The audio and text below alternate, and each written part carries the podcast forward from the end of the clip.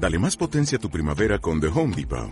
Obtén una potencia similar a la de la gasolina para podar, recortar y soplar con el sistema OnePlus de 18 voltios de Ryobi desde solo 89 dólares. Potencia para podar un tercio de un acre con una carga.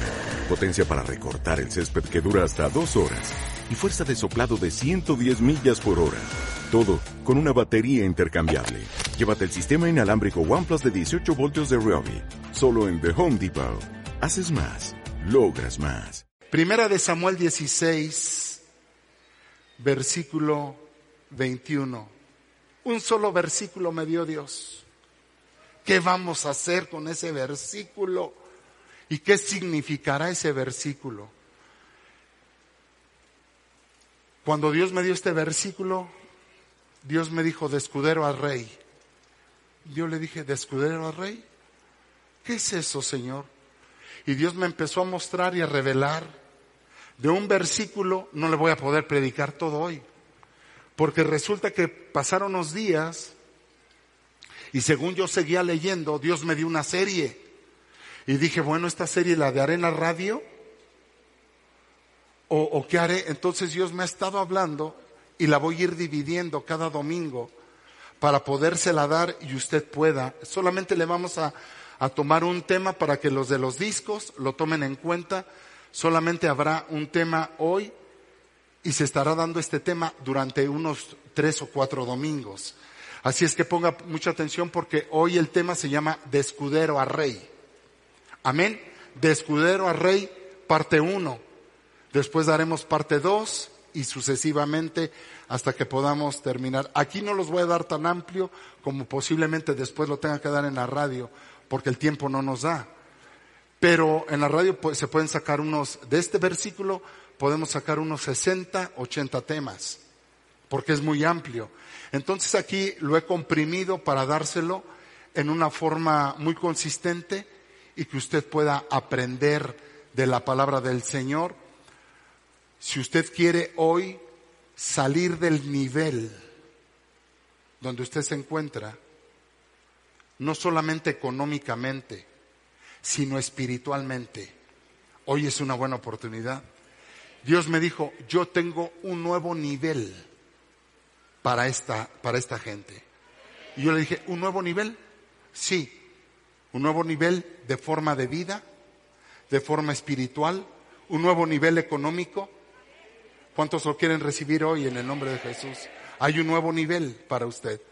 Así es que aprenda la palabra de Dios hoy porque será de grande bendición. Así es que vamos a dar la primer parte de lo que dice la palabra del Señor. Y David fue a Saúl y le servía.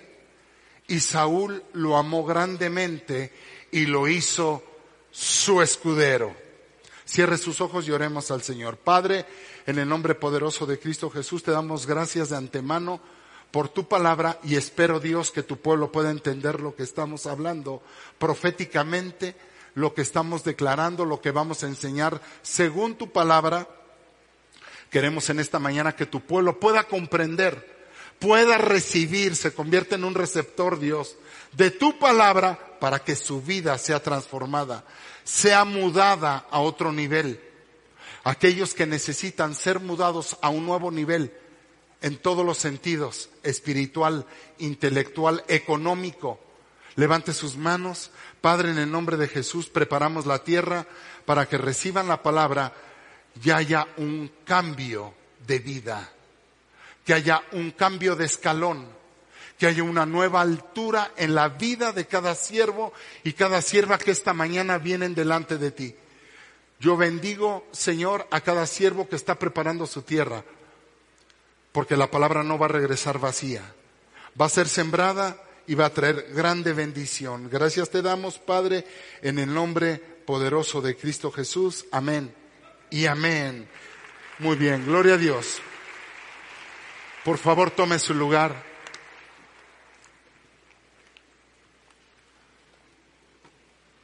Dios quería levantar a un hombre como David. Quería levantarlo poderosamente. Quería usar a un hombre que estaba escondido en el anonimato. Quería levantar a un hombre porque un rey había fallado. Y Dios estaba levantando un hombre que tuviera el corazón conforme al corazón de Dios, o que fuera conforme al corazón de Dios. Así es que una de las principales causas por las cuales Dios miró a David, Dios miró a David, fue porque David servía. Un escudero sirve. ¿Cuántos dicen amén? Dios quiere convertirte de un escudero a un rey. Para eso es necesario estar dispuestos a tener una mentalidad de rey y una mentalidad de reino. Si nosotros no tenemos una mentalidad de reino, no va a servir de nada la palabra. Dios quiere que tengas una mentalidad de rey y una mentalidad de reino. ¿Cómo es una mentalidad de reino? No es lo mismo para muchos cristianos vivir fuera del reino que vivir dentro del reino. La vida de David no fue la misma cuando David vivía dentro del palacio real. Dios me mostró, observa a David, aunque no era rey, cuando él estuvo dentro del palacio del rey, ya no vestía como vestía el pueblo. Ya no hablaba como hablaba el pueblo. Ya no comía como comía el pueblo. Y era un hombre que estaba bajo honor. Porque un escudero es alguien que le dan un honor, no un servicio. Amado hermano, le asignan, lo ponen bajo honor, le cambia su forma de vestir, su forma de hablar, le cambia su economía. Ya no es el mismo, fue mudado David a otra persona, lo cambiaron de nivel. ¿Cuántos quieren cambiar de nivel? ¿Estarías dispuesto a desarrollar una mentalidad de reino? Porque no te pueden poner en el reino si no tienes mentalidad de reino. No puedes vivir en un reino si tú vas a llegar a un reino a tener conductas, formas de pensar, formas de hablar, formas de vestir, formas de actuar no se puede estar dentro de un rey, eh, dentro de un reino, dentro de un palacio, delante del rey, como un escudero, si sigues pensando, viviendo, actuando, hablando y vistiéndote y comiendo como fuera del reino. Dios tiene niveles. Y tal vez nos guste o no, pero Dios quiere que vayas ascendiendo y que tú vayas creciendo, que tu vida no se quede como siempre. ¿Cuántos dicen amén? Dios no es un Dios de estancamientos. Dios no es un Dios que se queda aquí. Dios te va a llevar a más. Te va a llevar a un crecimiento en todos los aspectos. Físico, económico, espiritual, en tu matrimonio, con tus hijos, un mejor nivel de vida. Una mejor salud. ¿Cuántos dicen amén? Para eso nosotros, eh, cuando estaba viendo yo esto, Dios me dijo, yo quería que David no se convirtiera en escudero. Quería que David se convirtiera en rey. El objetivo es que tú te conviertas en rey, no en escudero. Por eso el tema se llama de escudero a rey. Pero ya estar en el nivel de escudero es otro rollo. Es otra vida, es otro nivel. Porque te pasaron a la realeza. Te pasaron a convivir con otro tipo de personas. A comer diferente, a vestir diferente, a vivir diferente. Y si hay niveles en el Señor. El Señor dijo, el reino de los cielos se ha acercado, el reino de los cielos entre vosotros está. Así es que tú tienes hoy esta mañana que adquirir una mentalidad de reino y una mentalidad de rey. Creo que no me escuchaste. Tú tienes que aprender a adquirir una mentalidad de reino y una mentalidad de rey, porque si no, no vas a poder entrar al palacio. No vas a poder entrar. Se necesita tener una actitud, un pensamiento y un anhelo de querer vivir y ser diferente. Si no lo hay, quédate como estás. Ahí como estás. Bien dicen por ahí, yo, yo me resistía a ese dicho y me caía gordo ese dicho. Pero lo he visto en algunas personas. Muy a mi pesar, me duele en mi corazón. Pero hay un dicho que dice que hay gente que nace para maceta y del corredor no pasa. Y yo digo, no, porque toda la gente pudo haber nacido en una condición y puede acceder a otro tipo de nivel, a otro tipo de vida, a otro tipo, pudiste haber nacido ignorante, pero te puedes hacer docto, pudiste haber nacido en la pobreza, pero Dios te puede hacer rico, pudiste haber nacido en la enfermedad y Dios te puede traer a la sanidad. Y mire, amado hermano, yo me resisto a creer que la gente nace de una forma y va a morir así. Cuando tenemos un Dios que dice que en Cristo Jesús, diga conmigo, en Cristo Jesús, nueva criatura somos. No es posible que vengamos a Cristo y sigamos, sigamos siendo los mismos de hace 20 años. No es posible, a menos de que una persona no quiera. Hace poco escuché a un abogado estábamos desayunando y me dio una noticia y cuando me dio la noticia yo le dije, no puedo creer lo que me está diciendo. Le digo, no puedo creer. De verdad que no puedo creer lo que me está diciendo, porque hay personas que han tenido la oportunidad, la oportunidad de crecer, de desarrollar, de ser otras personas en todos los aspectos, ¿eh? desde el económico, el espiritual, Digo, no puedo creer lo que usted me está diciendo, no, me resisto a creerlo. Mire, el desayuno se me hizo amargo. No me sabía el café, digo, no puede ser. Porque le predicamos a la gente que hay un Cristo que puede cambiarte, te puede desarrollar, te puede hacer crecer. Esa era la vida de David. David era un mendigo, un despreciado, no un amado, ni siquiera por sus padres, por sus hermanos. Estaba en el anonimato escondido, pero Dios creía que podía hacer algo con ese hombre.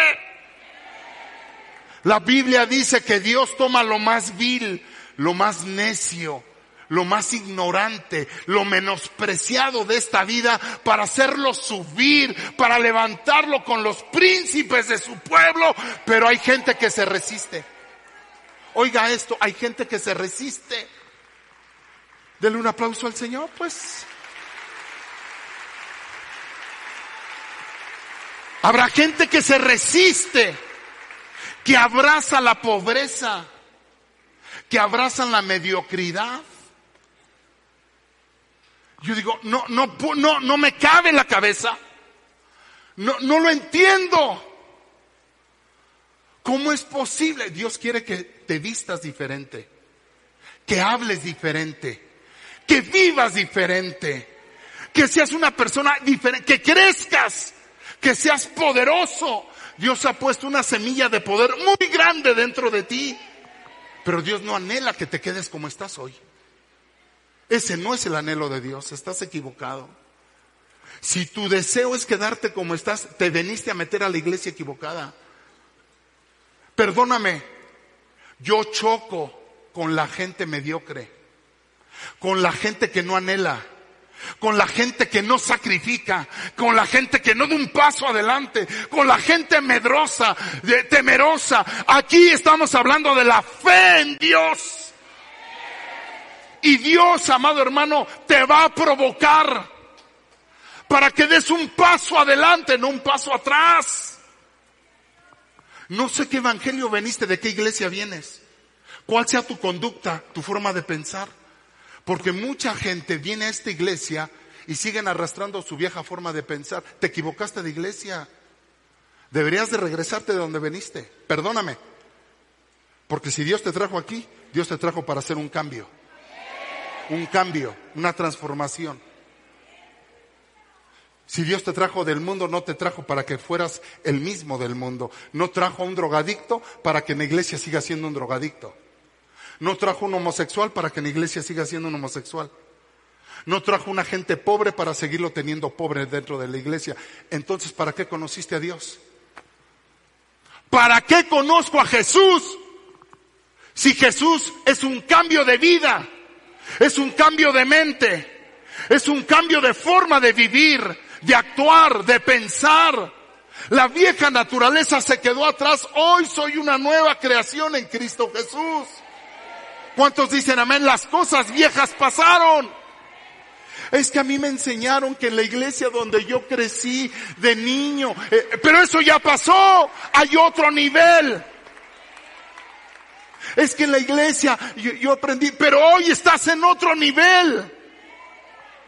También hay iglesias de niveles. También hay iglesias de niveles. Y no estoy hablando de estatus social, ¿eh? De que veamos por arriba del hombro el eje, ay tú no, aquí somos de la élite, porque hay iglesias que así son y creen que son de otro nivel porque tienen dinero y ay, esta es la iglesia del dinero, porque estamos en el sur, porque estamos ahí, a mí me vale de dónde vengas. Ese no es el nivel del cual yo hablo. Ay, que porque yo soy diputado y que a mí me importa lo que sea tu profesión. Aquí no estamos por la profesión que tienes. Aquí estamos por el Cristo de la gloria que tenemos dentro de nuestro corazón. ¿Cuántos dicen amén? Ay, que porque yo me junto con los de la, los de a mí me vale con quién te juntes. El dinero no hace a la persona. Cristo es el que cambia a la persona. Cristo es el que cambia a la persona. Cristo es el que te hace crecer. Cristo es el que te saca de la mediocridad, de la pobreza, de la inmundicia, de la enfermedad, de la muerte, de la destrucción. Cristo te pone y te sienta con príncipes de su pueblo. ¿Cuántos dicen amén? Dios levanta al pobre, al menesteroso, pero al que tiene un corazón que dice, yo no me quiero quedar como estoy hoy quiero acceder, quiero crecer, quiero dar un paso adelante, quiero subir en un escalón, quiero cambiar de nivel. Si tú no cambias de nivel, entonces Dios encontró a un hombre que lo tenía que transformar. Pero ese hombre se tenía que dejar. Porque tus pensamientos, muchos pensamientos que traemos no son pensamientos de reino, son pensamientos de esclavitud. Son pensamientos de complejos, de miedos, de temores. Ay, no, ay, ay, no, que no sepa, ay, que no diga, que no. Hermano, ¿qué estás haciendo aquí? Si Dios conoce tus pensamientos, tus necesidades. Dios te quiere transformar, te quiere dar un cambio. Entonces, Dios necesitaba sacar a ese hombre y lo primero que vio Dios en ese hombre es que ese hombre le servía a su padre. Primero se necesita tener una mentalidad de paternidad. Porque si tú no tienes una mentalidad de paternidad, Dios no puede trabajar contigo. Si no te consideras hijo de esta casa, Dios no puede trabajar contigo. No puede hacer nada contigo. Se necesita tener una identificación. Y aunque el padre de David no amaba a David, David le servía y amaba a su padre. Y esto es en lo natural y en lo espiritual. Porque habremos de haber tenido padres que nos amaron o que no nos amaron o que nos desecharon o que no conocimos o que no nos quisieron dar su apellido o que nos abandonaron o nos tiraron en un bote de basura. Eso no importa. Si tuviste padre, no lo tuviste y si lo tuviste bueno o malo, no importa. Tú tienes que tener una mentalidad de paternidad. Porque la paternidad te lleva a tener una mentalidad de autoridad sobre tu vida. Y si tú no reconoces una autoridad en tu vida, tú no tienes paternidad. Tú no tienes paternidad. Tú eres un bastardo. Y no te ofendas, pero el que no es hijo es un bastardo. Y los bastardos no pertenecen a esta iglesia y no, se, y no permanecen en esta iglesia. Hoy vemos a muchos hombres y mujeres autoproclamarse pastores ellos mismos. Ellos mismos. Y Dios me decía, nadie puede autoproclamarse pastor ni profeta, como muchos lo están haciendo. Se han autoproclamado. Y no puede ser, porque solo un padre, solo un ministro de Dios, aquel que ha crecido bajo el seno de una iglesia, puede recibir la unción de aquel que te engendró. No puede ser posible que alguien te engendre, se vaya, como pasa en el mundo espiritual, o lo hacen muchas personas, que un padre te enseñó, creciste en iglesia, te dio de comer y ahora, ay, ya no estoy a gusto ahí, me voy. Y, y como me voy, me autoproclamo pastor, pastora, profeta, evangelista. Y, y sabe, de eso está lleno hoy México y el mundo, de gente que se ha autoproclamado. Si esa persona que se fue y se autoproclamó pastor o pastora o profeta, no fue ungido por su padre, ese ministerio no tiene validez y no tiene respaldo.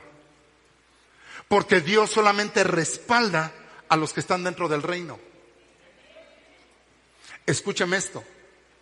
La gente dice, yo pongo mi grupo familiar y cuando pongo mi grupo familiar me autoproclamo. Como ya tengo 10 pelones, ya soy pastor. No, hermano.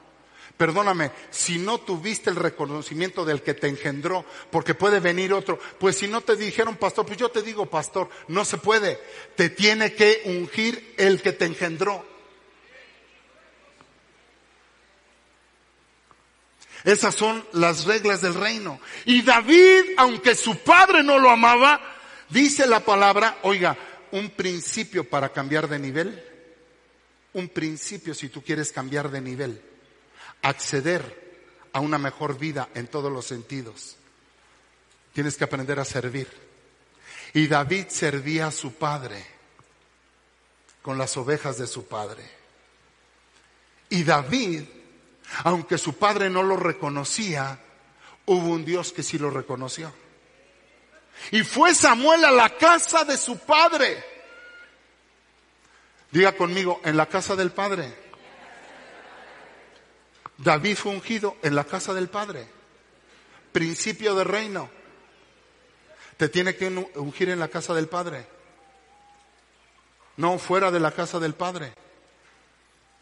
¿Cómo comenzó la vida de un rey? Mire cómo comienza la vida de un rey poderoso, en el cual Dios se deleitó y Dios lo buscó. Déjame decirte esta mañana que Dios está buscando tu corazón. Anda buscando corazones que se deleiten en el Señor. Aunque a veces recibamos cosas injustas. Cosas injustas. David fue reconocido y ungido por Dios a través de la mano de Samuel dijo, a este me lo unges. Y Dios dijo, a este me lo escoges porque Dios no mira como el hombre mira, Dios mira el corazón del hombre. ¿Cuántos dicen amén?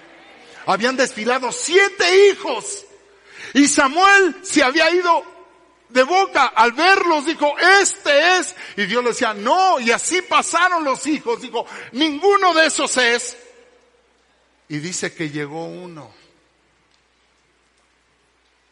joven, de hermoso parecer. ¿A qué se refiere de hermoso parecer? Pastor, Dios está buscando a las caritas, a los caritas. Yo soy galán, mire.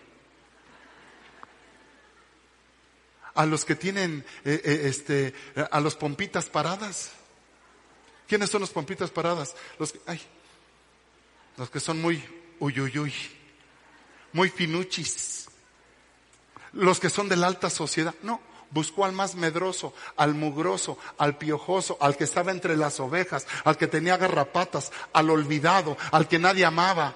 Entonces, ¿cómo es que era de hermoso parecer? Nosotros cuando vemos en la Biblia y decimos de hermoso parecer, nos abocamos inmediatamente al físico de la persona. ¿Usted cree que Dios está buscando a gente de ojos azules? ¿A puro Thor? Yo soy Thor porque soy pastor. Fue un chiste sangrón, perdóneme. Mire, ¿usted cree que Dios está buscando a pura gente así? No, hermano.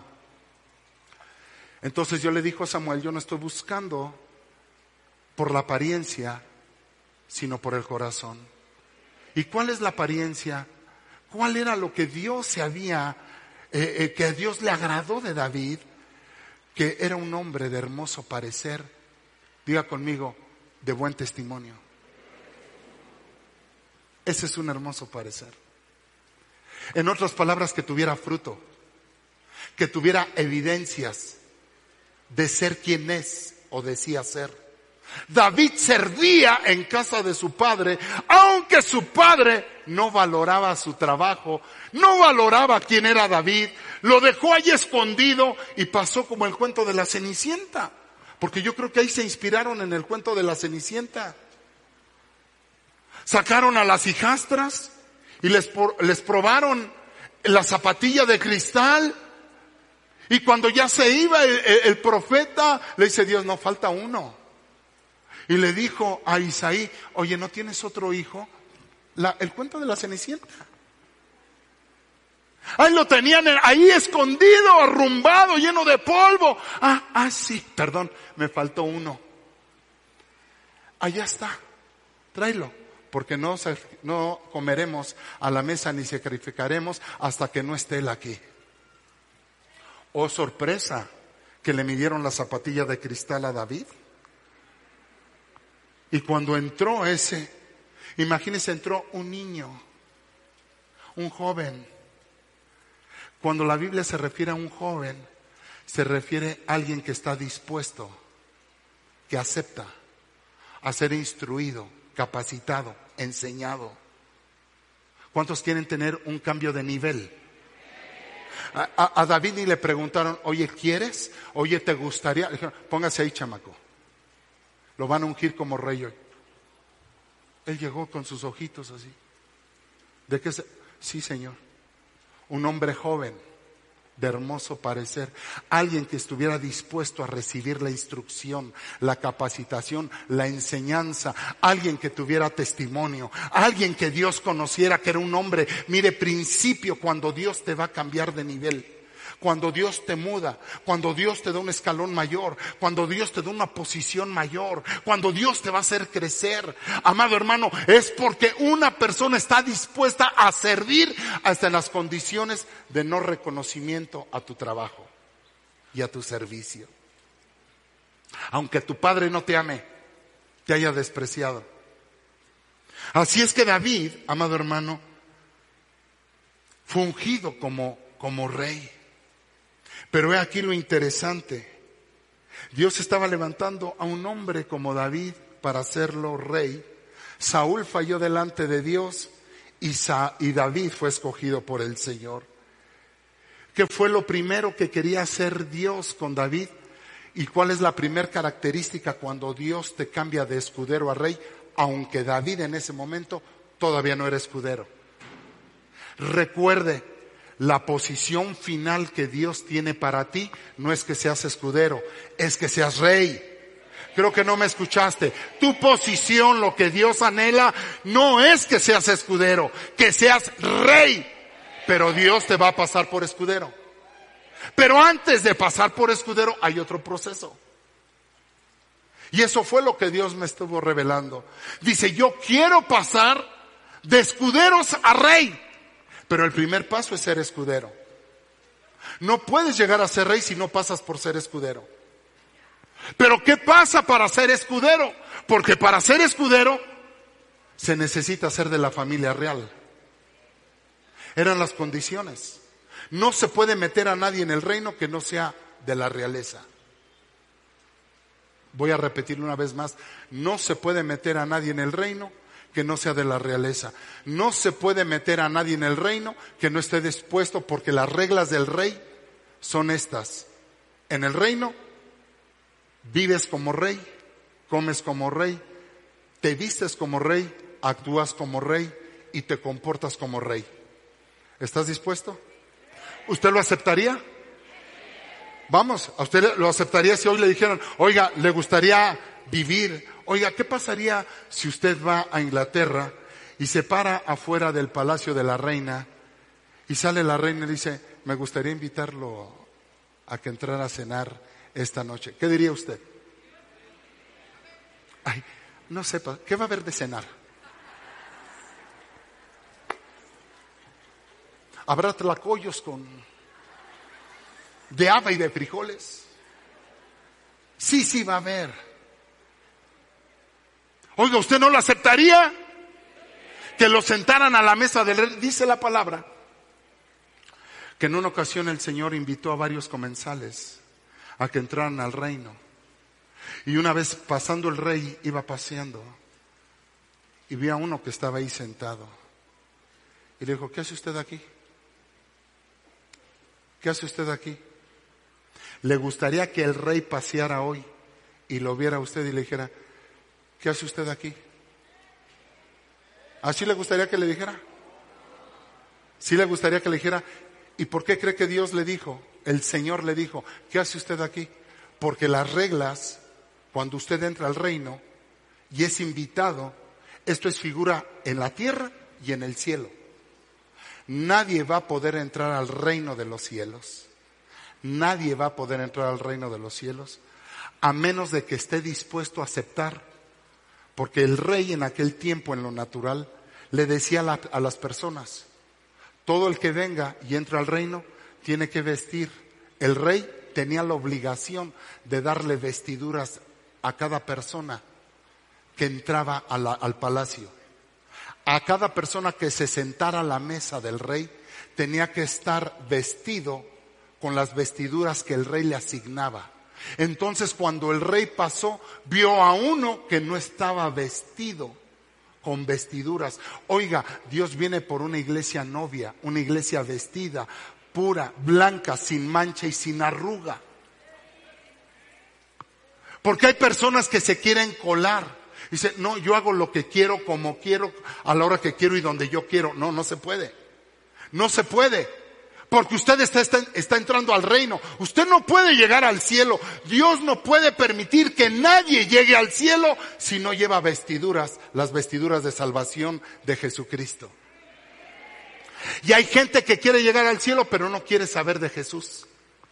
No quieren saber de Dios. Dice, no, no me hables de Jesús. Déjame divertirme ahorita en el mundo. Deja darle largas. Mejor ahorita, mejor ya cuando sea viejito. Como de cuántos años, como de 90, no vas a llegar ni a los 50.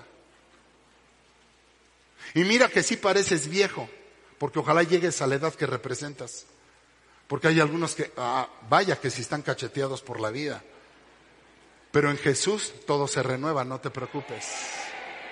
Todo se renueva. Gloria a Dios.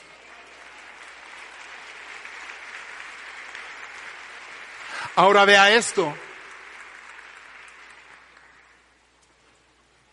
Dijo el rey, ¿qué hace usted aquí sentado a la mesa si usted no trae las vestiduras de salvación? ¿Quién le dijo que entrara? Usted no pertenece aquí. Y dijo, sacadlo y echarlo afuera donde es el lloro y crujir de dientes. Y lo echaron fuera. Oiga, ¿Dios hace eso? Sí, claro a los que no están vestidos con ropas de salvación. Porque para estar en el reino hay que aceptar lo que el rey dice. ¿Cuántos dicen amén? Entonces David, amado hermano, para hacerlo rey de Israel, tuvo que pasar por la instrucción, por el desarrollo, por la enseñanza, por el proceso para convertirse en un rey. Recuerden lo que yo le he compartido cómo tratan a los hijos de una reina y de un rey cuando nacen. Desde que nacen hay una persona especial que los recibe. No es, cualquiera, no es cualquier persona, los recibe. Hay una persona especial que los viste. Hay una persona especial, tiene un tutor que les enseña a hablar. Un tutor que los enseña a vestir. Un tutor que les enseña modales para que ellos desde niños, desde niños, crezcan con una mentalidad de reino y de rey. ¿Cuántos dicen amén? Que eso es lo que necesitamos aquí, que desde que entramos a la iglesia nos enseñen a tener una mentalidad de rey y de reino. Que te enseñen a, a cambiar tu forma de hablar, de vestir, de actuar, de vivir, de comportarte, porque somos hijos de un rey. Creo que no me está escuchando esta mañana. ¿Cuántos son hijos de Jesús esta mañana? Del Rey de Reyes y Señor de Señores. Hable como Jesús, vístase como Jesús, compórtese como Jesús, actúe como Jesús, viva como Jesús vivió en la tierra. Amén. Y para eso Dios ha puesto tutores aquí. Para que instruyan, para que capaciten a su pueblo. A menos de que uno no quiera.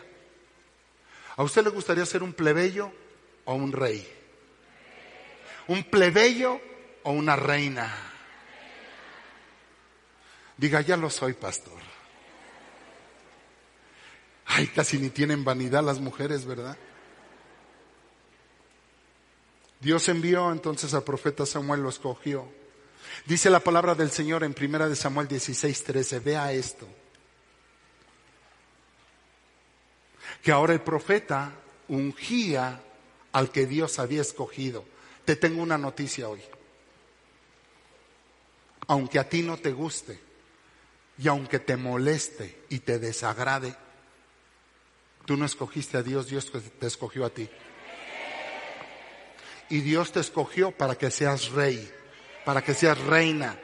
Dios te seleccionó. Así es que tienes que cambiar. Tienes que estar dispuesto a cambiar porque David no dijo, ay, no me unjan como rey, yo no quiero ser rey. ¿Habrá alguien aquí que no quiera ser rey o reina? Levante su mano. Ninguno. ¿Todos quieren ser rey y quieren ser reina? Oh, gloria a Dios.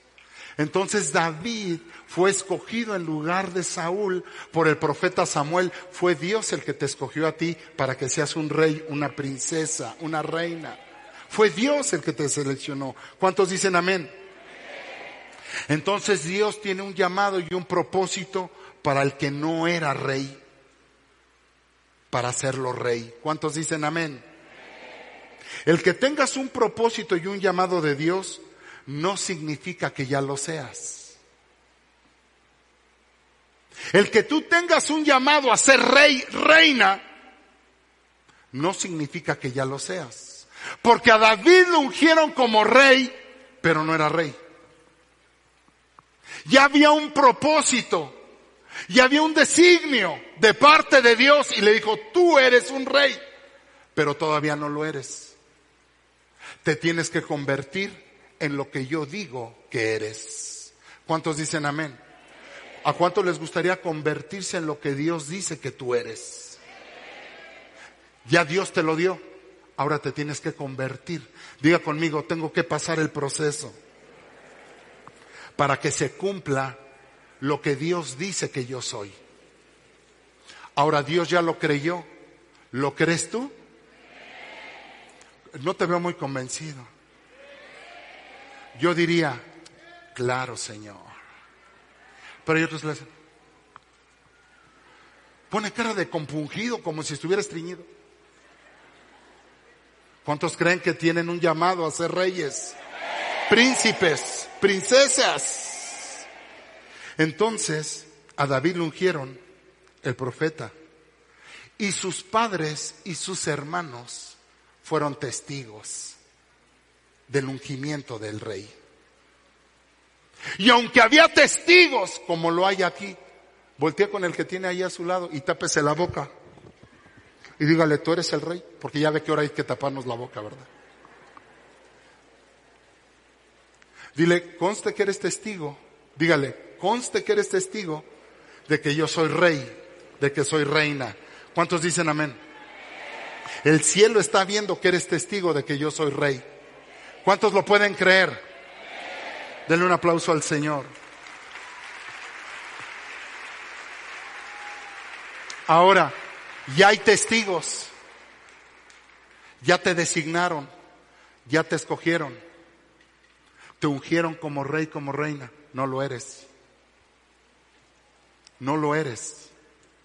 Sus hermanos seguían tratando a David como un pelagatos. Mala onda, ¿no? Mala onda. Seguían sin tomarlo en cuenta. ¿Ustedes creen que dijeron, qué onda? Ya lo hicieron rey. ¿Y yo? No, me vale. Por favor, por favor, cuando a usted le digan algo de parte de Dios que usted es, no espere que otros lo crean. Porque la gente se decepciona cuando dicen, ah, mire, pregúntele al que tiene allá lo, pregúntele. Dile, ¿tú sabías que yo soy rey? Pregúntale. ¿Qué le contestó? Ajá, sí, ajá, ajá. Sí, le dijo que sí, ajá, ajá. Ajá, sí, ajá, tú eres rey, ajá. Y tú eres reina. ujú. ¿Verdad que no se lo cree? Porque lo que importa no es que lo crea el que está a su lado, el que importa que lo cree es usted. No los que están a su lado, no, no importa.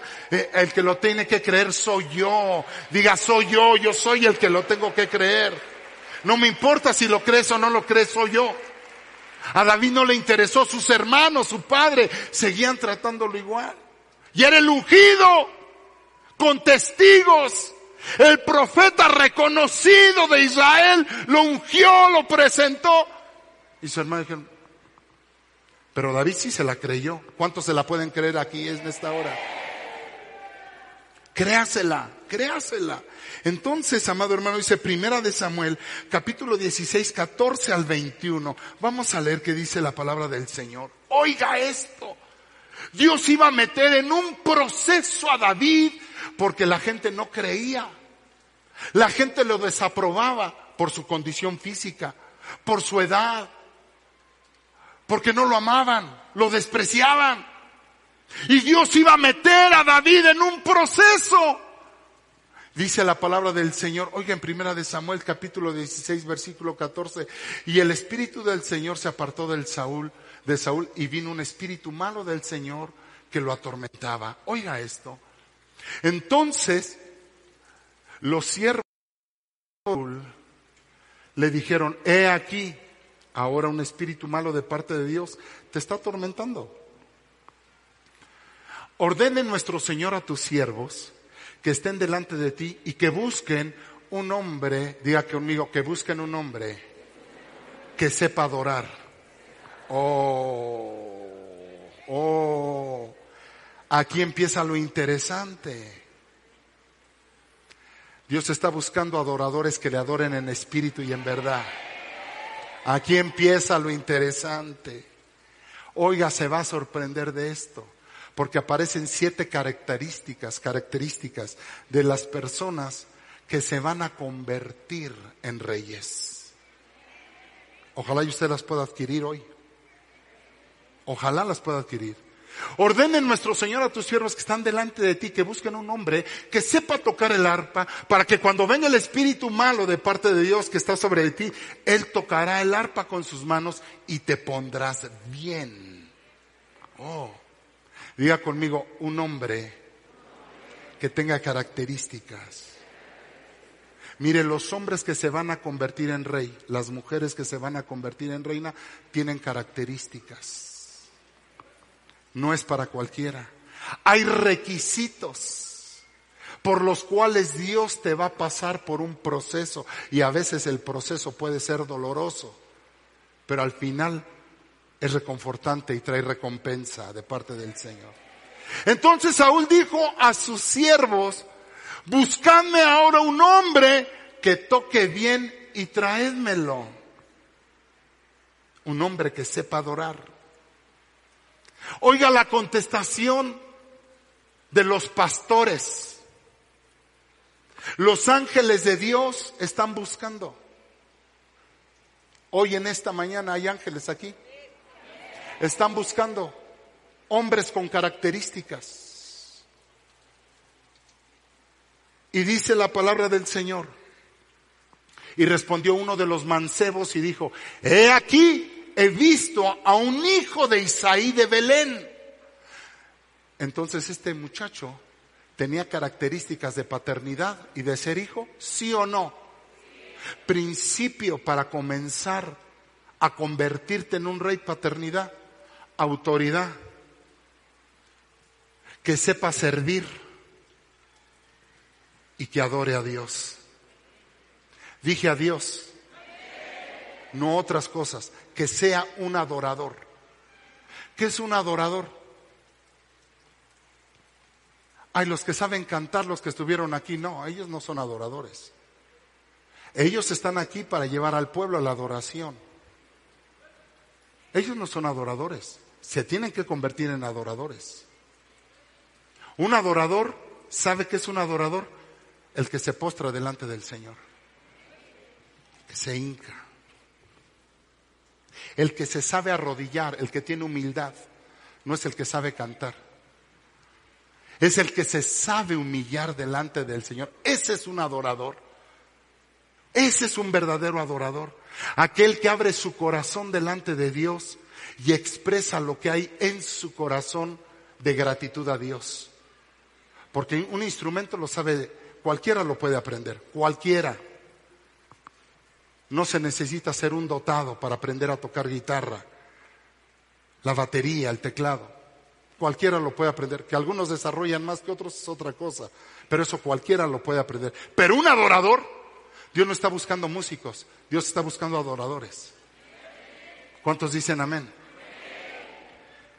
Que sepa tocar bien, que sea, e, es Isaí el de Belén, que sabe tocar, oiga, es poderoso es valiente, es un hombre de guerra, es prudente en su hablar, es hombre bien parecido y el Señor está con él.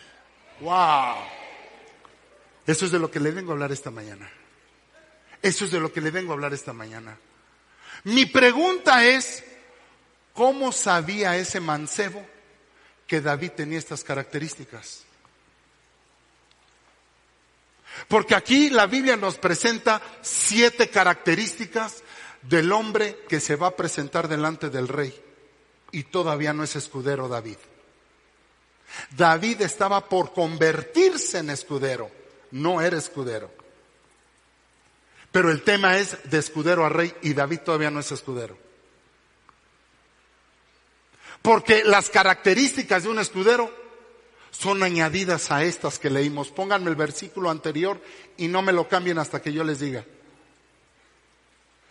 Estas características no son las características de un escudero. Para que no se equivoque. Son las características que te llevan a ser un escudero. No te confundas. Antes de ser escudero hay que tener estas características si quieres que te pongan en el palacio del rey, si quieres mudar de nivel. Mi pregunta es, ¿cómo supo, cómo supieron que David tenía estas características? ¿Cómo lo supieron? Entonces veamos la primera característica, que sepa tocar bien el arca. Dice Juan capítulo 4 versículo 23, acompáñenme por favor. Juan 4:23. Vamos a ver las características que no son de un escudero, pero que te llevan a convertirte en un escudero. ¿Cuántos dicen amén? ¿Me está entendiendo en esta mañana? Es un estudio que le estoy dando esta mañana. Más que un sermón, hoy quiero darle un estudio, porque me parece interesante lo que Dios me dijo. Quiero mudar de nivel a la iglesia. Quiero ponerlo en una nueva posición. Juan 4:23, pero la hora viene y ahora es, diga conmigo, ahora es, cuando los verdaderos adoradores adorarán al Padre en espíritu y en verdad, porque ciertamente a los tales el Padre busca que le adoren. ¿Quién es un adorador? El que sabe adorar en circunstancias adversas. No el que sabe adorar cuando todo sale bien, porque eso es fácil. Pero cuando estás pasando por desiertos, y que vienes a adorar al Señor. Oh, esos son los hombres que de verdad está buscando Dios. Porque los hombres adoran solo cuando todo va finito. Cuando todo sale bien, pero cuando hay problemas, cuando pasas por desiertos, cuando pasas por valles, mantenerte adorando al Señor y decirle, Señor, yo creo, no importa lo que esté pasando sigo entonando cantos de alabanza y de adoración al rey. ¿Cuántos dicen amén? David sabía adorar aun cuando lo mandaron al anonimato, cuando enfrentaba al oso y al león, cuando nadie lo amaba, cuando nadie lo respetaba, cuando no era un, cuando era un donadie. Antes de que lo ungieran, él ya sabía adorar a Dios. Porque un verdadero adorador no adora cuando las cosas le van bien sino en todo tiempo y en toda circunstancia. ¿Cuántos dicen amén? Nos vamos más rápido porque nos quedan 15 minutos. Dice número dos, característica número dos, dice que era poderoso. ¿Quién es un hombre poderoso? ¿Qué concepto tiene usted de un hombre poderoso? un hombre que tiene lana, pastor. No. Una mujer que tiene posición, poder. Dice la palabra que David era un hombre poderoso. La palabra poderoso ahí significa gibor. Gibor. Por eso digo que cada punto es digno de un tema, pero yo no lo puedo eh, dar ahorita así porque si no nos llevaría muchísimo tiempo. Un gibor, ¿qué es un gibor?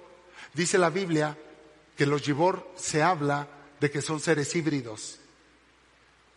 Un gibor, la primera vez que se oye la palabra poderoso o un gibor, se habla en Génesis 6, donde dice que la tierra había nefilins, había gigantes en la tierra, nefilins, y, y los hijos de los hombres, las hijas de los hombres habían tenido relaciones con los hijos de Dios, y de esa relación nacieron los gibor, seres híbridos, que eran los poderosos de la tierra, hombres de renombre.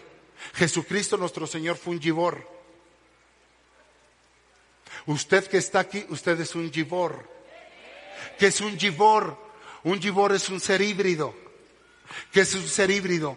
Que tenemos naturaleza humana, pero dentro de nosotros, dice la palabra, dentro de este barro hay un tesoro está la sangre del Cordero, la sangre divina. Fuimos comprados con la sangre de Jesús. Hoy somos humanos y fuimos redimidos. Tenemos la sangre, tenemos una mezcla de humano con lo divino de Dios. Lo divino está dentro de ti, lo poderoso está dentro de ti. Ahora ya no eres el que eras, ahora eres el que Dios dice que eres.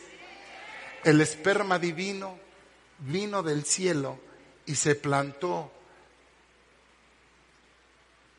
en un recipiente humano.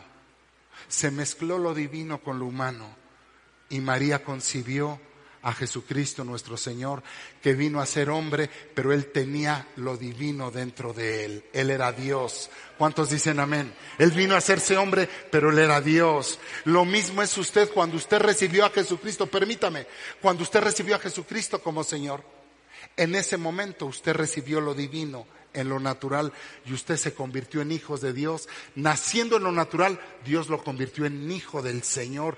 Usted es un gibor, usted es un ser híbrido.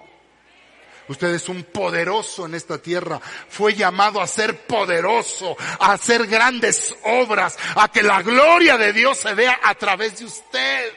¿Cuántos me creen en esta mañana? David ahora era ungido, era un gibor. Número tres, dice que era valiente. ¿Qué significa ser valiente? ¿Qué es ser valiente? ¿Cuántos valientes hay aquí? ¿Qué es ser valiente? Ya que dijo amén. ¿Qué? ¿Atravesar qué? Ser valiente no significa no tener miedo porque la gente se confunde. Ser valiente no significa no tener miedo. Incluso nuestro Señor Jesucristo en el Getsemaní dice que cayeron gotas tan gruesas como sudor de sangre. Y le dijo al Padre, si es necesario que pase de mí esta copa, pero que no se haga mi voluntad, sino la tuya. Él necesitó ser fortalecido. ¿Qué significa ser valiente? No que no tengas miedo, sino que estés dispuesto a enfrentar tus mayores temores. ¿Ya me escuchó esta mañana? Ser valiente es, no es no tener miedo, sino atreverte a enfrentar tus mayores temores, enfrentar desafíos en la, en las circunstancias adversas. Creerle a Dios en todo tiempo y en todo lugar. Vamos a tener miedo, vamos a ser amedrentados, pero tenemos que ser fuertes en el Señor y enfrentar todos nuestros temores. A veces la gente tiene temores, le tienen temores a las arañas, temor al agua, temor a orar, tienen temor hasta de ser bendecidos, le tienen miedo al éxito más que al fracaso. Porque enfrentarse al éxito es estar dispuesto a todo. ¿No me escuchó esta mañana? Por eso la gente vive más en el fracaso que en el éxito, porque la gente le tiene miedo a comprar un carro, a comprar una casa, a dar pasos de fe, porque Dios te va a desafiar a que enfrentes nuevos retos en tu vida, nuevos desafíos, que te atrevas a conocer lo que Dios ya sabe y tiene para ti reservado, porque Él conoce tu futuro, tú no. Y cuando Dios te dice, da un paso adelante, tienes que aprender a quererle a Dios, aunque tengas temor, porque Dios está contigo. ¿Cuántos dicen amén? Denle un aplauso al Señor.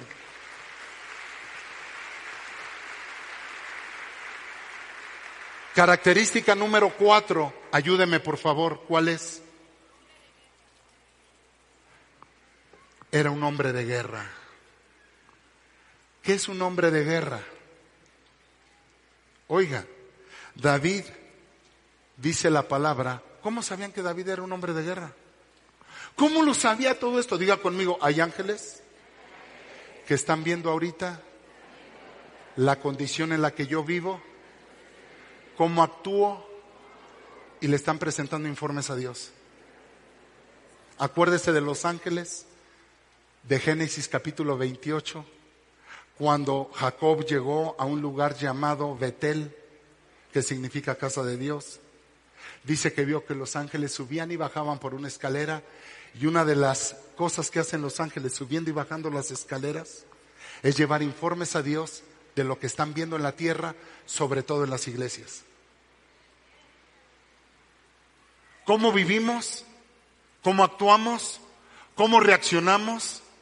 Y David era un hombre de guerra, dice la palabra del Señor, porque ellos sabían, ese hombre mancebo sabía que David había peleado contra el oso y el león. Sabía ese hombre que David era un hombre de armas tomar, que era un hombre medroso, que era un hombre que sabía hacer la guerra, que sabía orar, que sabía interceder, que estaba dispuesto a pelear contra todo y contra todos. Y en ahí en el anonimato, donde nadie lo veía. Porque las verdaderas guerras no se libran aquí en la iglesia, ¿eh? Se libran en tu cuarto, cuando tú cierras la puerta detrás de ti. Y en lo secreto. Tu Padre que te mire en lo secreto te dará la victoria en público.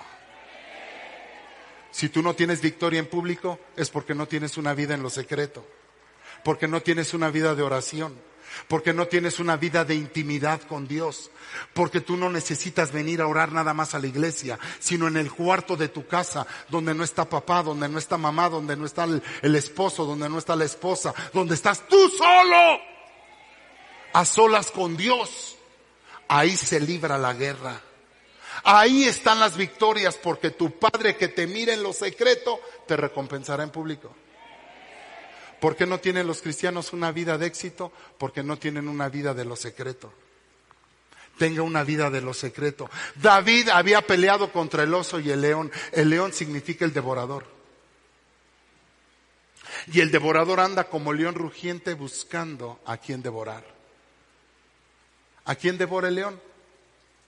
A los que no están en guerra, a los que no están en intercesión, en los que no ayunan, en los que no oran, en los que dejan de venir, en los que son tibios. Dios quiere bendecir a los que saben pelear contra el león. ¿Qué es el devorador? A los que les ha robado hasta el diezmo, la ofrenda. Por eso el Señor Jesús dice, probadme ahora en esto, si no reprenderé por vosotros al devorador y abriré las ventanas de los cielos. David era un hombre sembrador. Un hombre de guerra es el que sabe sembrar, el que sabe diezmar, aunque usted no lo crea. Es el que le cierra la boca al devorador, porque el diezmo le cierra, le pone un bozal al devorador. Por eso muchos tienen en su hogar al devorador duermen con el devorador, viven con el devorador. Hay enfermedad, hay pobreza, hay tristeza. El devorador entró a tu casa y no le pudiste cerrar la boca. Porque el único que le pone bozal al devorador es Dios y se lo pone cuando tú diezmas. Y David era un hombre de guerra. Peleó contra el león y peleó contra el oso. ¿Qué es el oso? Diga conmigo la religión el legalismo, la costumbre, la tradición. Usted es un hombre ahora formado en el Espíritu de Dios. Es un hombre con las leyes, con los principios, con la palabra de Dios en su corazón, no con lo que usted traía, sino con lo que Dios está poniendo en su vida. El oso representa la religión, la tradición.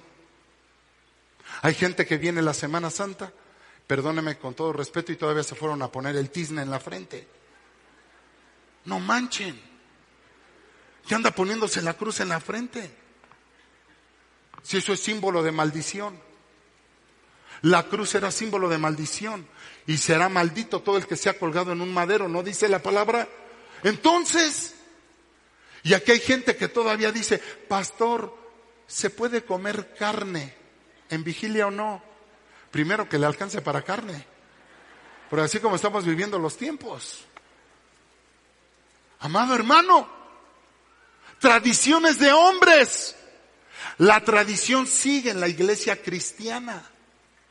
Todavía en la iglesia cristiana guardan las tradiciones humanas, no de Dios. Hay que pelear contra el oso y el león, hacer guerra, convertirte en un hombre de guerra, de intercesión. Amado hermano, un hombre de oración. ¿Cuántos dicen amén? Un hombre que esté dispuesto a guerrear. La palabra del Señor dice en Deuteronomio, y no llames a la guerra a cualquiera. Porque no sea que habiendo guerra hagan nacer el corazón de otros como agua. La guerra no es para cualquiera. Perdóneme, perdóneme, no se ofenda. La guerra no es para cobardes. En el ejército del Señor no se aceptan cobardes. Y más a los que han llamado para convertirse en rey. Los reyes saben pelear. Los reyes saben guerrear. El rey de reyes y señor de señores vino a presentar guerra contra la muerte, la potestad contra Satanás en la cruz del Calvario y no lo pudieron vencer. ¿Cuántos dicen amén? Denle un aplauso al Señor.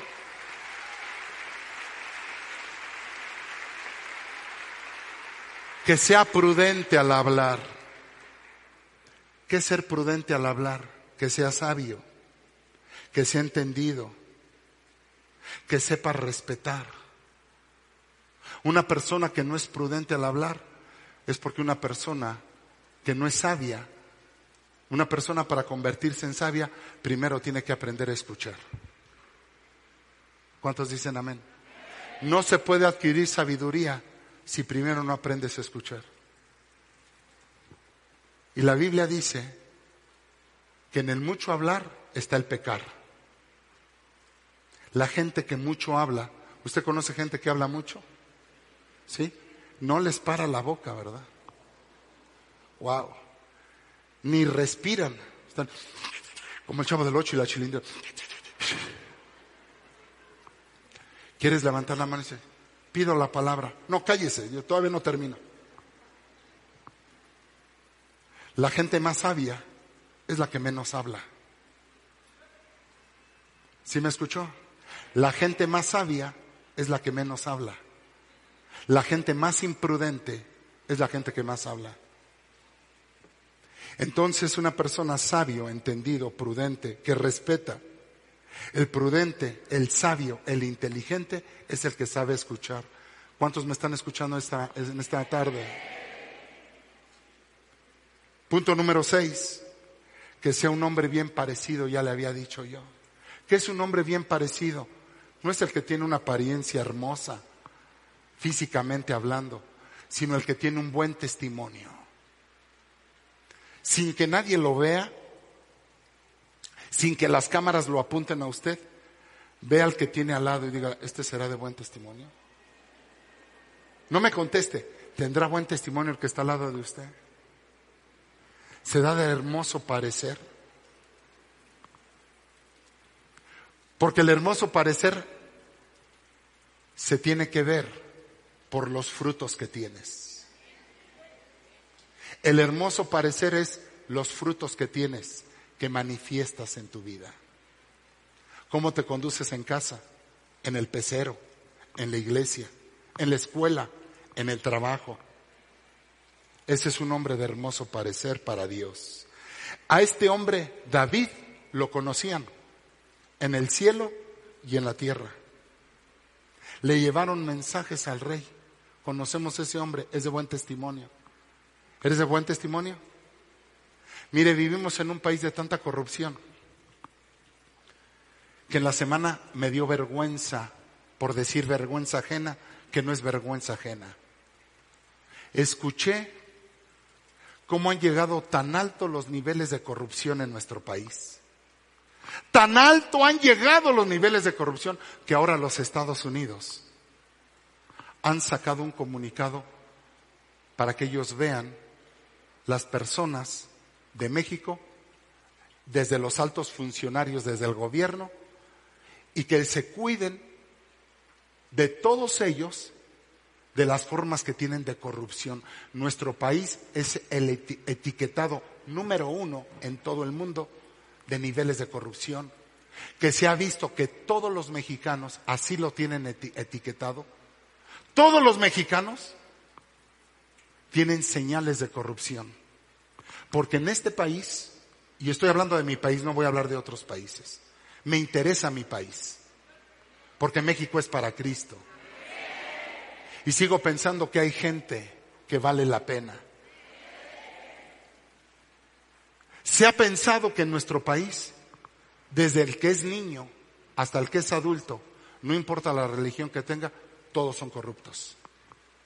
Todos son corruptos. Son corruptos en la política, corruptos en la escuela, corruptos en la iglesia corruptos en el dinero, en hacer tranzas. Porque en este país se escucha mucho que el que no tranza no avanza. Y si nosotros no paramos esa desgracia en nuestro país, somos el país etiquetado. Ahora, el gobierno de los Estados Unidos sacó un comunicado diciendo, cuidado con todos los mexicanos, porque el estilo de vida del mexicano es de corrupción de hacer trampas, de decir mentiras. Y no hay cosa más terrible en una iglesia porque Satanás es el padre de toda mentira. Yo espero que no haya cristianos mentirosos, ladrones, corruptos, que estén a ver cuánto me cuesta. Te doy una lana pero que cueste menos el predio. Te doy una lana menos pero que me cueste menos el agua. Te doy una lana menos pero no me multes cuando te detiene la policía. La policía es corrupta. Los cristianos son corruptos. Los católicos son corruptos. Los sacerdotes son corruptos. Los pastores son corruptos. La iglesia se está corrompiendo. El mundo se está corrompiendo. Nosotros tenemos que parar eso. Tenemos que ser de un buen, eh, de un hermoso parecer, tener frutos, evidencias de que somos hijos de Dios. ¿Cuántos dicen amén? Denle un aplauso al Señor.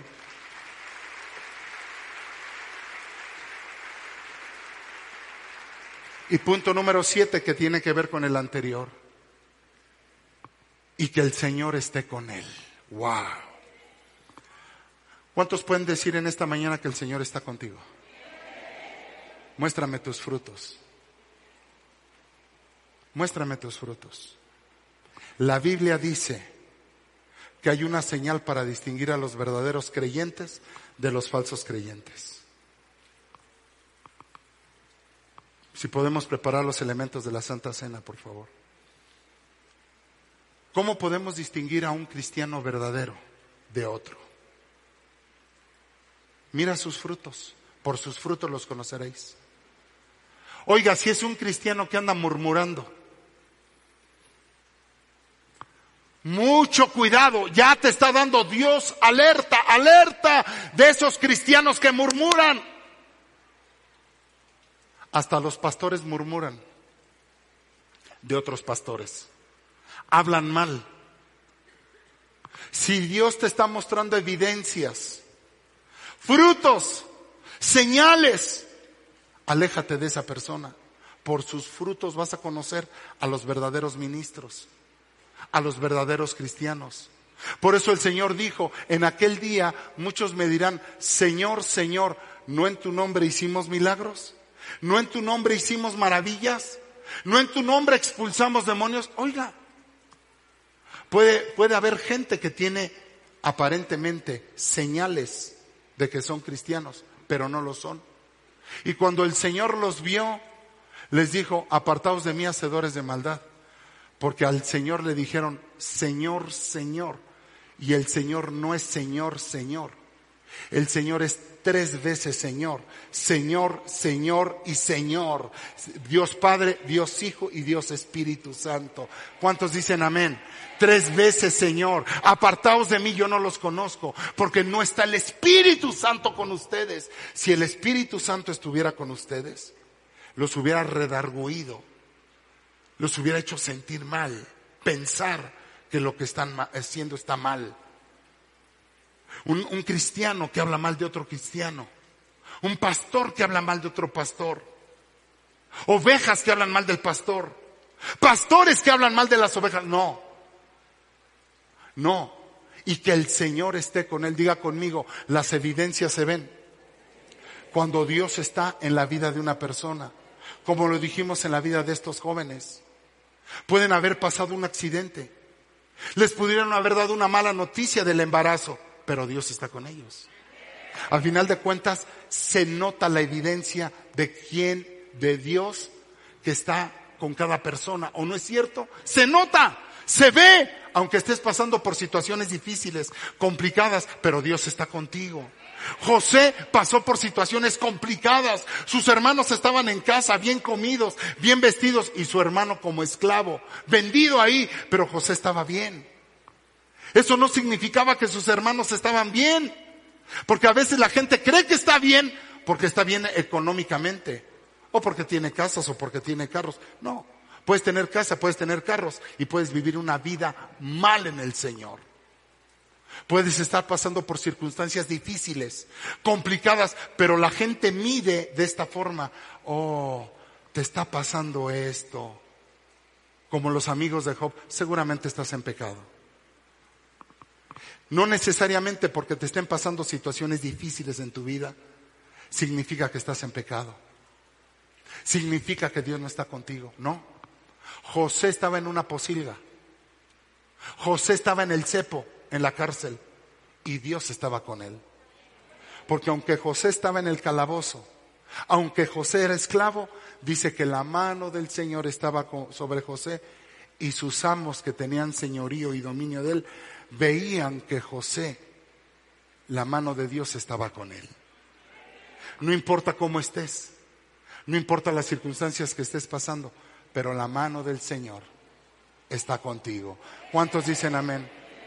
Estos siete principios que acabamos de ver no son los, las características de un escudero, son los que te van a llevar al palacio del rey. ¿Cuántos quieren ir al palacio del rey? ¿Estarías dispuesto a ir al palacio del rey? Porque ir al palacio del rey es que te cambien la vida. Dios te va a cambiar la vida. ¿Quieres que Dios te cambie la vida? ¿Quieres que Dios te, te suba a otro nivel? ¿Te lleve a otro, otro tipo de vida? Espiritual, económica, moral, sexual, intelectual. ¿Quieres que Dios te mude? Porque creo que Dios tiene un cambio de nivel para esta iglesia. Todo comienza con entregarle tu mente y tu corazón hoy a Dios. Póngase de pie esta, esta tarde. Póngase de pie. Estos son siete principios que te van a llevar al palacio del rey. Porque Dios quiere que aprendas. Oiga, cuando te llevan al palacio del rey, que es el tema para la siguiente ocasión, te ponen en una posición de honor, te ponen en la realeza. ¿Te gustaría que esta tarde Dios te colocara en esa posición? Levante sus manos ahí donde está. Ahí donde está.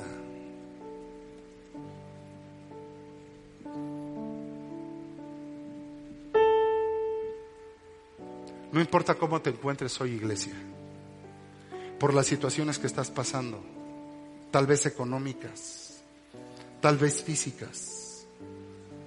No importa por las situaciones. Dios está contigo.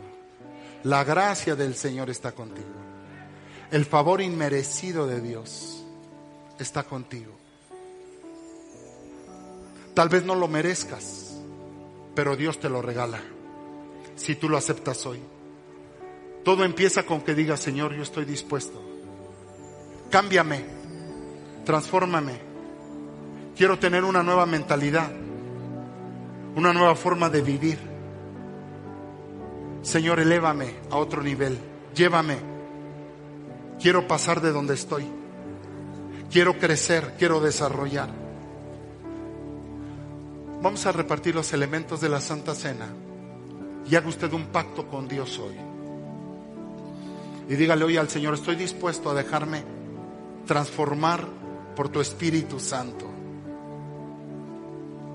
Que Dios ponga la imagen de Cristo esta, esta tarde en ti. Y te lleve a otros niveles el Señor.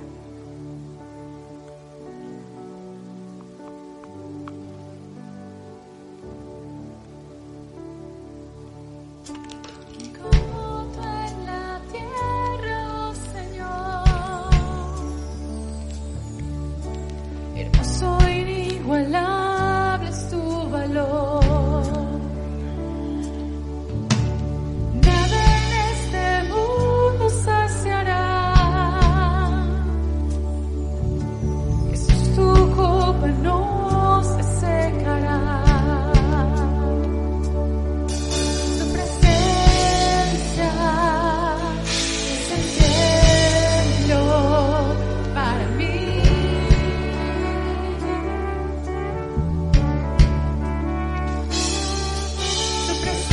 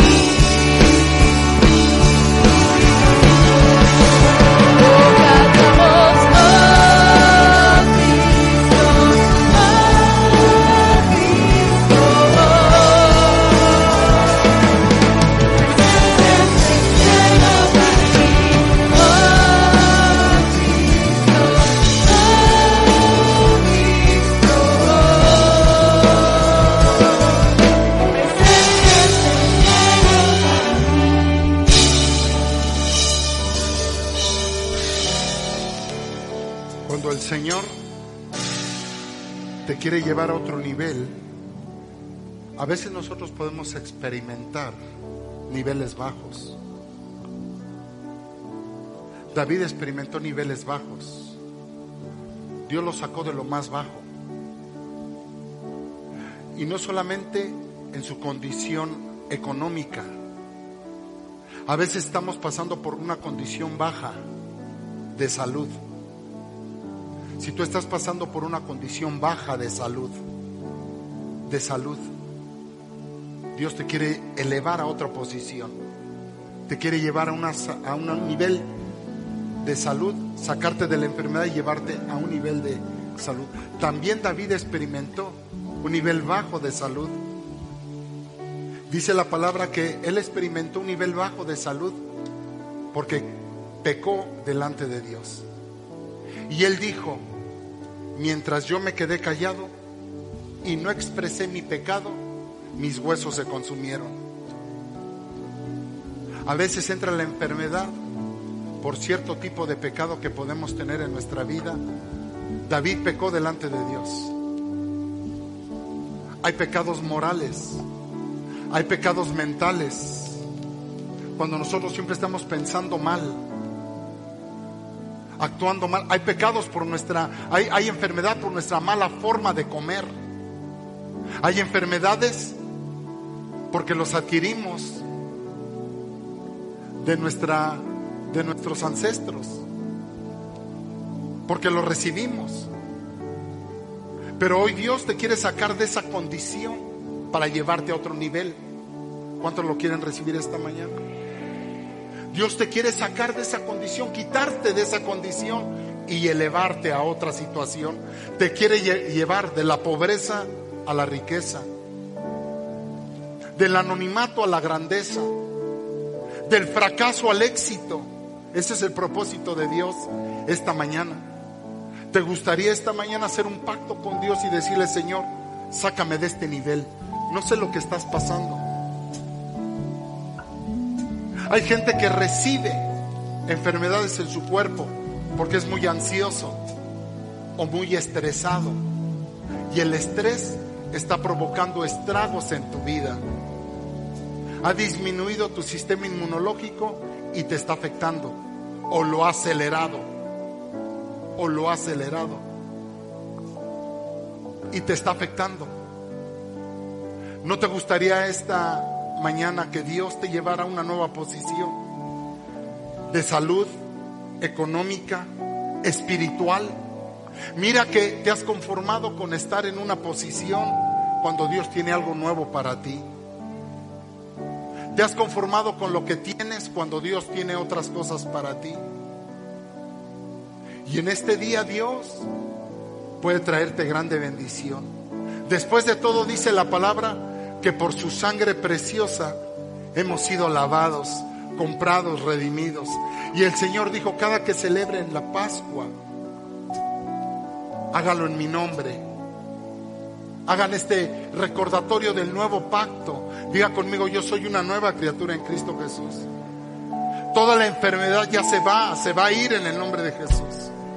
Recuérdelo en esta hora, recuérdelo, cómaselo, vívalo, porque usted va a recibir sanidad, usted va a recibir prosperidad, usted va a recibir bendición, usted va a recordar el, el pacto nuevo en la sangre de Jesús. Y la sangre de Jesús tiene poder. ¿Cuántos dicen amén? Dios ya no quiere que vivas en una condición baja, física, mental, económicamente. En tu enfermedad, Dios te quiere elevar, te quiere poner en otra posición. Así es que hoy antes de celebrar estos elementos, el nuevo pacto, ¿por qué no se pone a cuentas hoy con el Señor un momentito? Si algo tiene que decirse, decirle al Señor, dígale. Hoy en esta hora, dígale. Aquí hay gente que va a recibir un milagro hoy de sanidad. Va a recibir un milagro de sanidad. Padre, en el nombre de Jesús. Aquí hay gente enferma. Señor, en su físico, en esta hora. Y en esto conoceréis que hay un Dios entre vosotros. Un Dios grande y poderoso. Prepárate. Dile, yo preparo mi tierra para recibir un nuevo nivel. Voy a salir de esta condición. Vamos, dígale, dígale, voy a salir de esta condición. No me voy a quedar aquí. José pasó por una baja condición. No significaba que él estaba mal delante de Dios. Pero él tenía que aprender a creer en Dios, aunque estuviera en una situación difícil. Y al final Dios lo recompensó. Porque nunca dejó de creer en lo que Dios dijo que haría con él. Así es que en esta hora te doy unos minutos más. Ponte cuentas con Dios. Que nadie tome la santa cena del Señor sin discernir el cuerpo de Cristo. Hoy lo que vamos a hacer es celebrar, recordar, renovar el pacto que el Señor Jesús consiguió en la cruz. Se hizo maldición para hacerte bendición. En Él llevó todos los pecados y nuestras enfermedades. Si crees en ese Señor, hoy vas a recibir sanidad. Así es que dile, Señor, mira mi corazón. Porque yo recibí del Señor lo mismo que os he enseñado. Que el Señor Jesús la noche en que fue entregado tomó pan y después de dar gracias lo partió y dijo, este es mi cuerpo que es para vosotros, haced esto en memoria de mí. Participemos del pan.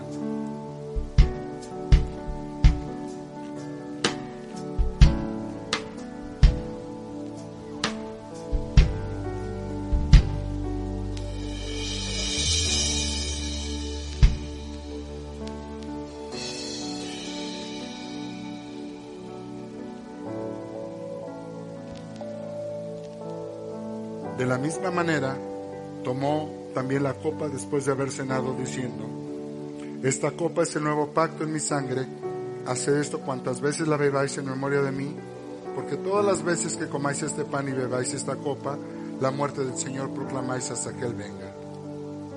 Antes de tomar la copa, dígale, Señor, yo recibo el nuevo pacto en tu sangre. Cuando usted lo reciba, Dios lo va a mudar como dice su palabra, lo va a transformar, lo va a llevar a otro nivel. Antes de tomar la copa, usted va a hacer un pacto con Dios y dirá, amén, así será, y yo lo recibo en el nombre de Jesús. Ahora tome la copa y recibe en el nombre de Jesús. Padre, ahora en el nombre de Jesús todo aquel Señor que entendió la palabra esta mañana, que la recibió con humildad en su corazón, con sencillez. Opera un cambio, Dios, en cada vida, en cada persona. Opera un cambio según sea su necesidad. Al que es, Padre, en su cuerpo, que necesita una sanidad, al que necesita protección, al que necesita, Señor, prosperidad, al que necesita, Señor, crecimiento, desarrollo en lo espiritual, según sea la necesidad de cada quien, Padre, opera en esta mañana por la sangre preciosa del Cordero. Bendecimos en esta mañana a cada siervo y sierva tuya, declarando el nuevo pacto en la sangre del Señor, por el nombre poderoso de Cristo Jesús. Amén y amén. Levante sus manos y adore al Señor.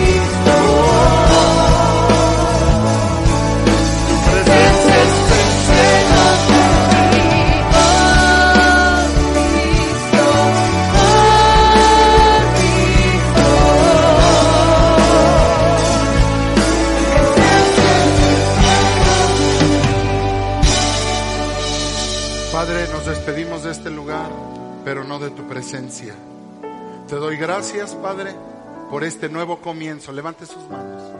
Hay un nuevo comienzo en tu vida. Hay un nuevo comienzo.